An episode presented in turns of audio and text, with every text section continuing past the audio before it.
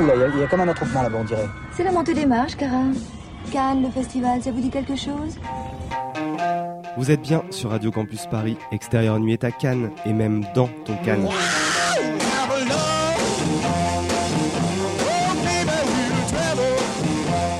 Premier épisode de cette 68e édition. Et si on le sait, pour un festivalier, la croisette n'a rien d'une promenade de santé, les films d'aujourd'hui donnent l'occasion inattendue d'une escapade en forêt. C'est pour y apprendre la vie de célibataire hardcore dans The Lobster de Yorgos Lantimos, ou pour y découvrir un peu tard sa femme dans The Sea of Trees de Gus Van Sant, deux films en compétition officielle. Du côté de la quinzaine, la forêt amazonienne s'affiche en noir et blanc dans El Hablason de la Serpiente de Sierro Guerra, alors qu'on revient au vert avec la Green Room de Jérémy Saulnier, le choc gore de cette sélection parallèle. C'est dans ton canne et c'est maintenant.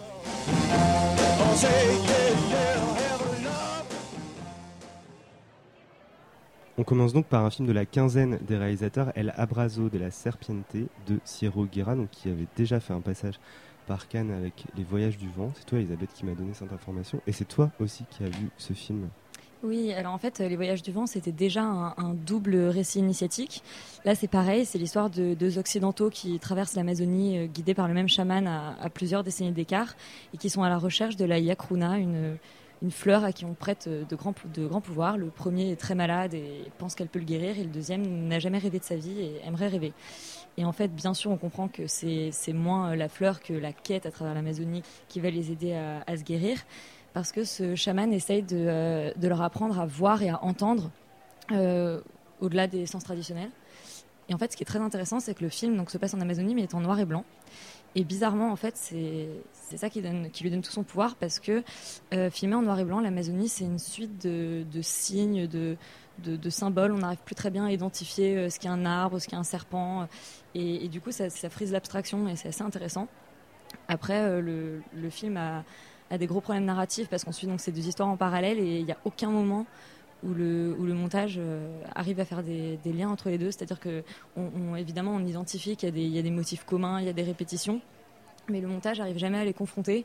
Et donc, au bout du compte, voilà, c'est intéressant, c'est beau, mais, nous, on n'a jamais, réussi à, à ressentir euh, ce pouvoir magique de l'Amazonie. Donc euh, une, une petite entrée de la quinzaine des réalisateurs. Une petite entrée, c'est intéressant. El Abrazo de la Serpiente de Sierro Guerra. On continue notre balade en forêt avec euh, une de ses attentes de la compétition officielle, The Sea of Trees, le nouveau film de Gus Van Sant avec Matthew McConaughey qui lui aussi va connaître une espèce de passage euh, initiatique euh, sylvestre. Mélissa.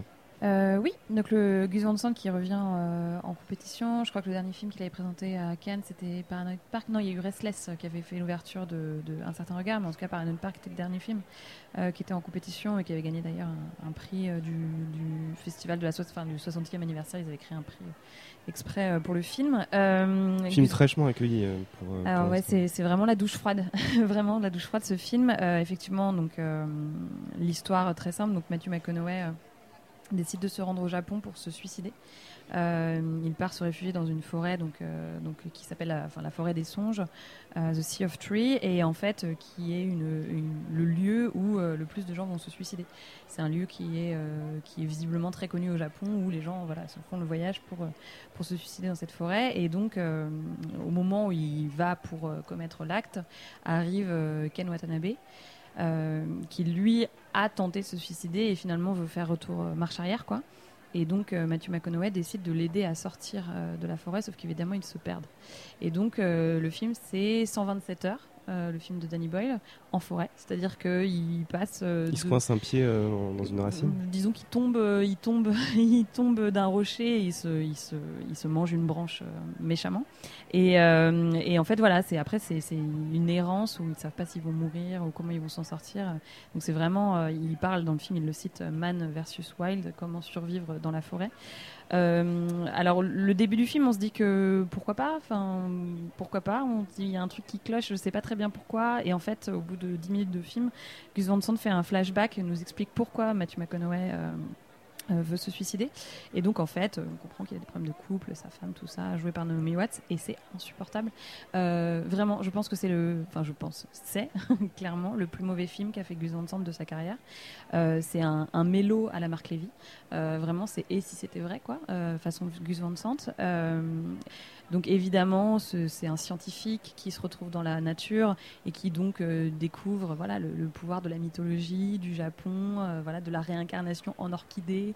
on en a parlé des fleurs tout à l'heure c'est un mélo. J'ai rarement vu Matthew McConaughey jouer aussi mal. Je pense même Sahara au-dessus est au-dessus que, que, ce film-là. Mais vraiment, je, je, comprends pas en fait ce film. Je comprends pas. C'est extrêmement euh, simplet. C'est nul en fait. vraiment. Non mais c'est le film a été hué et vraiment je, je comprends pourquoi. C'est c'est d'une simplicité, euh, le scénario est écrit avec les pieds. C'est cette idée qu'il se perd en forêt, donc il se perd dans son propre esprit. Et en fait, euh, on, comprend qu'il arrivera à sortir de la forêt au moment où son esprit sera clair, où il aura fait la paix avec lui-même, etc. Enfin, c'est à ce niveau-là euh, d'écriture et à ce niveau-là de, stupidité, en fait. je, je comprends vraiment pas ce que Gus Sant, enfin, si je vois, je, pense qu'il s'est dit qu'il allait faire un Jerry 2, sauf que non, c'est 12 ans après sa palme d'or pour Elephant, c'est donc apparemment le plus mauvais Gus Van Sant qui monte les marches de Cannes en 2015.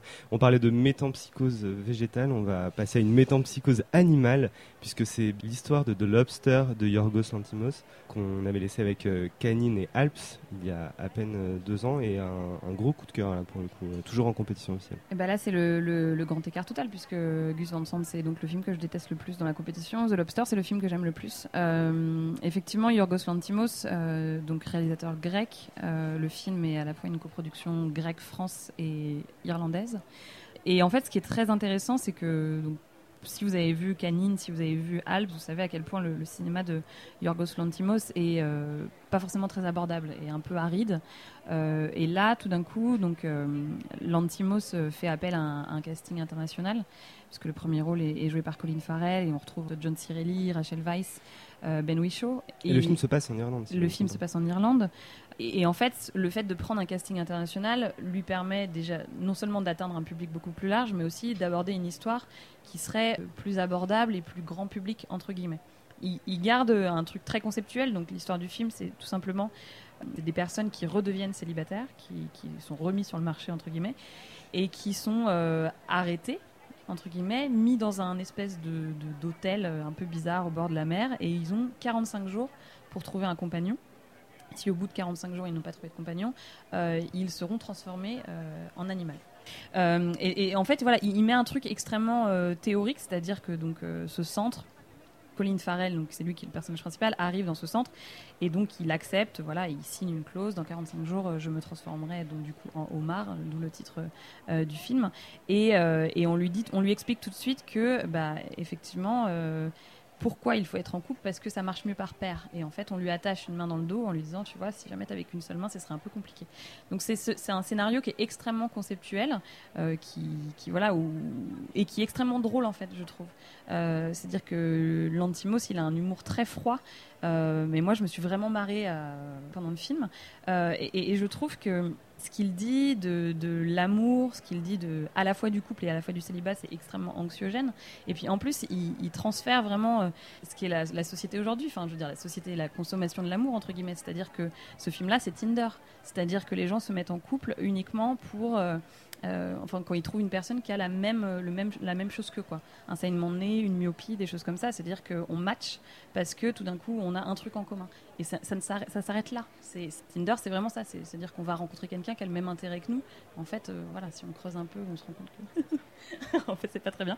Euh, mais voilà, moi, je trouve que c'est un film qui est, qui est extrêmement anxiogène. Et, mais moi, ça m'a vraiment transporté parce que voilà. Le, film, à un moment donné, part dans la, dans la forêt, justement, et, adopte un, d'autres, de nouveaux codes, de nouvelles choses. C'est un, scénaristiquement, c'est brillant, vraiment on peut le dire, c'est un film en deux parties. Enfin, c'est euh, ce qui est assez inattendu, c'est qu'il y a effectivement cette partie en forêt qui est la deuxième partie, où en fait finalement un diktat, euh, un du couple va se substituer, euh, on va le comprendre, un diktat du célibat à l'inverse. Alors je vais peut-être jouer un peu mes rabat parce que le film plaît beaucoup et je dois avouer que je trouve le film assez séduisant, mais par certains côtés plus séducteur que séduisant, un, peu dragueur sur les bords même si je, trouve que cette, espèce de dystopie euh, kafkaïenne euh, fonctionne très bien, cette dimension un petit peu mystique, un peu magique, c'est un film qui se passe complètement défait à ce point de vue-là, mais euh, tout, est dans le postulat de départ, c'est-à-dire que c'est un film qui donne un peu le mode d'emploi du, du, monde dans lequel on va fonctionner, etc. Mais je trouve que cette espèce d'idée de, clinique de l'absurde, c'est-à-dire de cet endroit où ils se retrouvent, où en fait on va rééduquer dans un premier temps les célibataires à coup justement d'exercices et de, de, mise en situation complètement absurde et qui crée des situations absurdes, ça crée une forme d'absurdité clinique, c'est-à-dire euh, d'absurdité euh, extrêmement euh, pondérée, extrêmement maîtrisée.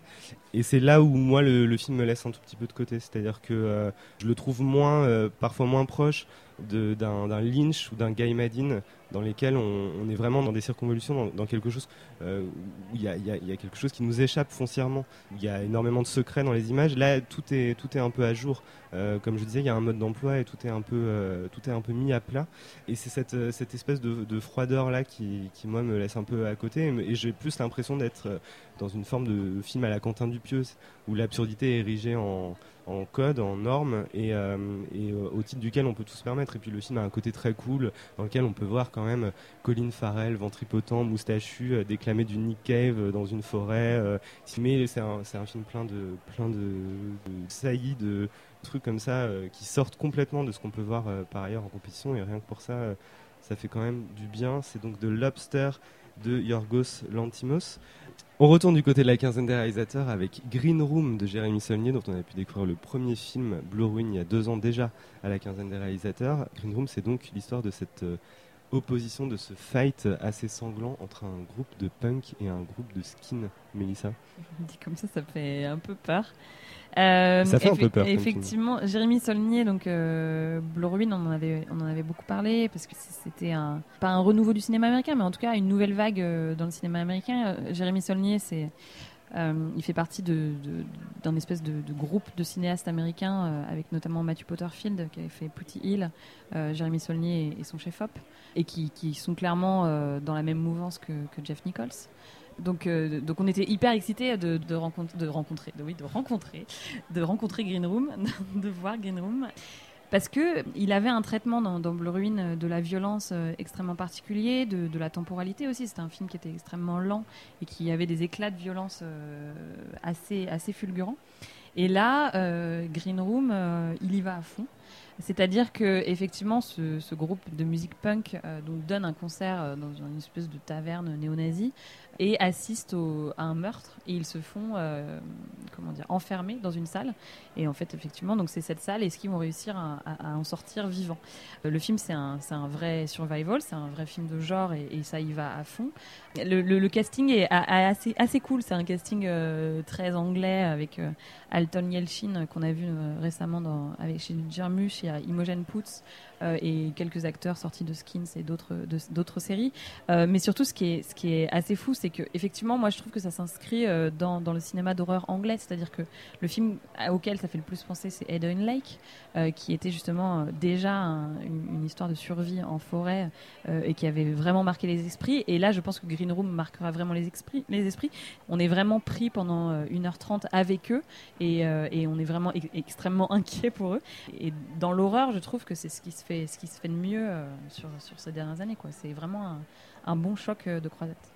Ouais, moi j'avoue que je m'attendais pas du tout à, ça. Euh, je, connaissais vraiment euh, juste l'idée que des punks euh, et, des skins allaient s'affronter et que ça allait être sanglant. Et rien que ça, ça me faisait peur parce que j'ai très peur des skinheads comme tout le monde. Et, d'ailleurs, le, groupe de musique, si je me trompe pas, s'appelle Ant Right, c'est-à-dire en gros pas bien quoi mais right c'est aussi la droite et là ils se retrouvent avec des gens d'extrême droite donc il y avait je pensais vraiment que ça allait se baser sur une espèce de d'opposition idéologique avant tout D'ailleurs, ils, commencent par euh, leur set, euh, par cette chanson. Fuck you Nazi. ouais, voilà, Fuck you Nazi Punks, etc. Euh, par une forme de provocation de, à ce groupe. Et, finalement, c'est assez prétextuel. Enfin, c'est-à-dire qu'on on va très vite, comme tu disais, retourner dans un survival horror. Finalement, c'est pas cette, c'est pas cette opposition idéologique, mais c'est ce meurtre auquel ils n'auraient pas dû assister qui va euh, les mettre euh, foncièrement en danger. Moi, je trouve que c'est un film qui lorgne. Euh, alors, je connais pas aussi bien l'horreur britannique que toi, mais plus du côté de Robert Rodriguez, en l'occurrence à The Faculty, pour, pour, ce, pour ce côté qui consiste à, à prendre un univers qui n'est pas forcément un univers horrifique à la base, par exemple l'univers du punk rock ou du rock en général, n'est pas un univers horrifique autant que, autant que le, lycée n'en était pas forcément, mais qui va servir de tous les accessoires que ça propose pour, euh, pour créer des, situations, créer des armes. Euh, là, par exemple, il y a une scène assez marquante dans laquelle euh, le l'arsène peut devenir un moyen de se sortir d'une situation assez inextricable, le larcène d'un micro contre un ampli, et aussi, et aussi à Robert Rodriguez pour Une nuit en enfer, parce que finalement, en termes de structure, on est dans quelque chose de très proche, surtout à la fin du film. Enfin, c'est-à-dire, on arrive dans une taverne qui a l'air en, en effet normal. Euh, dans, dans Une nuit en enfer, c'était finalement euh, une horde de zombies.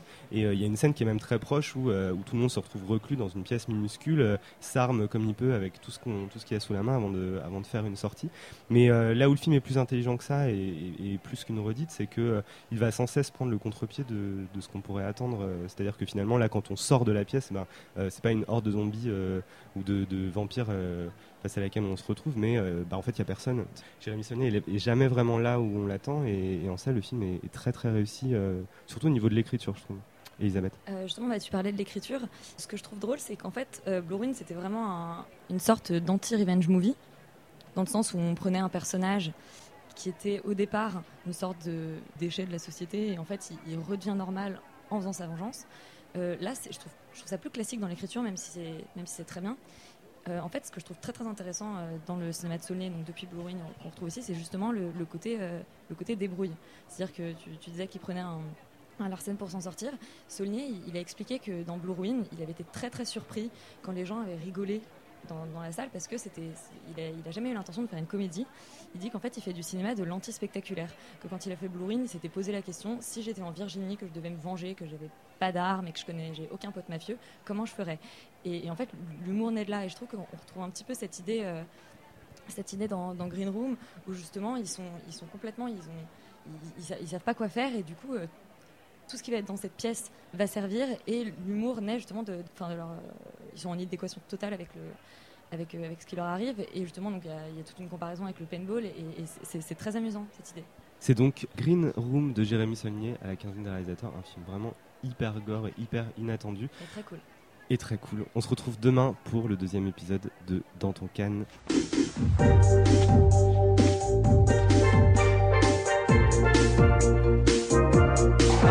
Carole, que pour l'instant personne n'a vu. Vous-même l'avez-vous vu euh, Non, non, tout à fait. En même temps, il faut être honnête, Nous n'avons malheureusement pas le temps de voir les films puisqu'il faut se préparer, se coiffer, choisir les robes. Vous êtes très belle, Carole. Merci, Jean.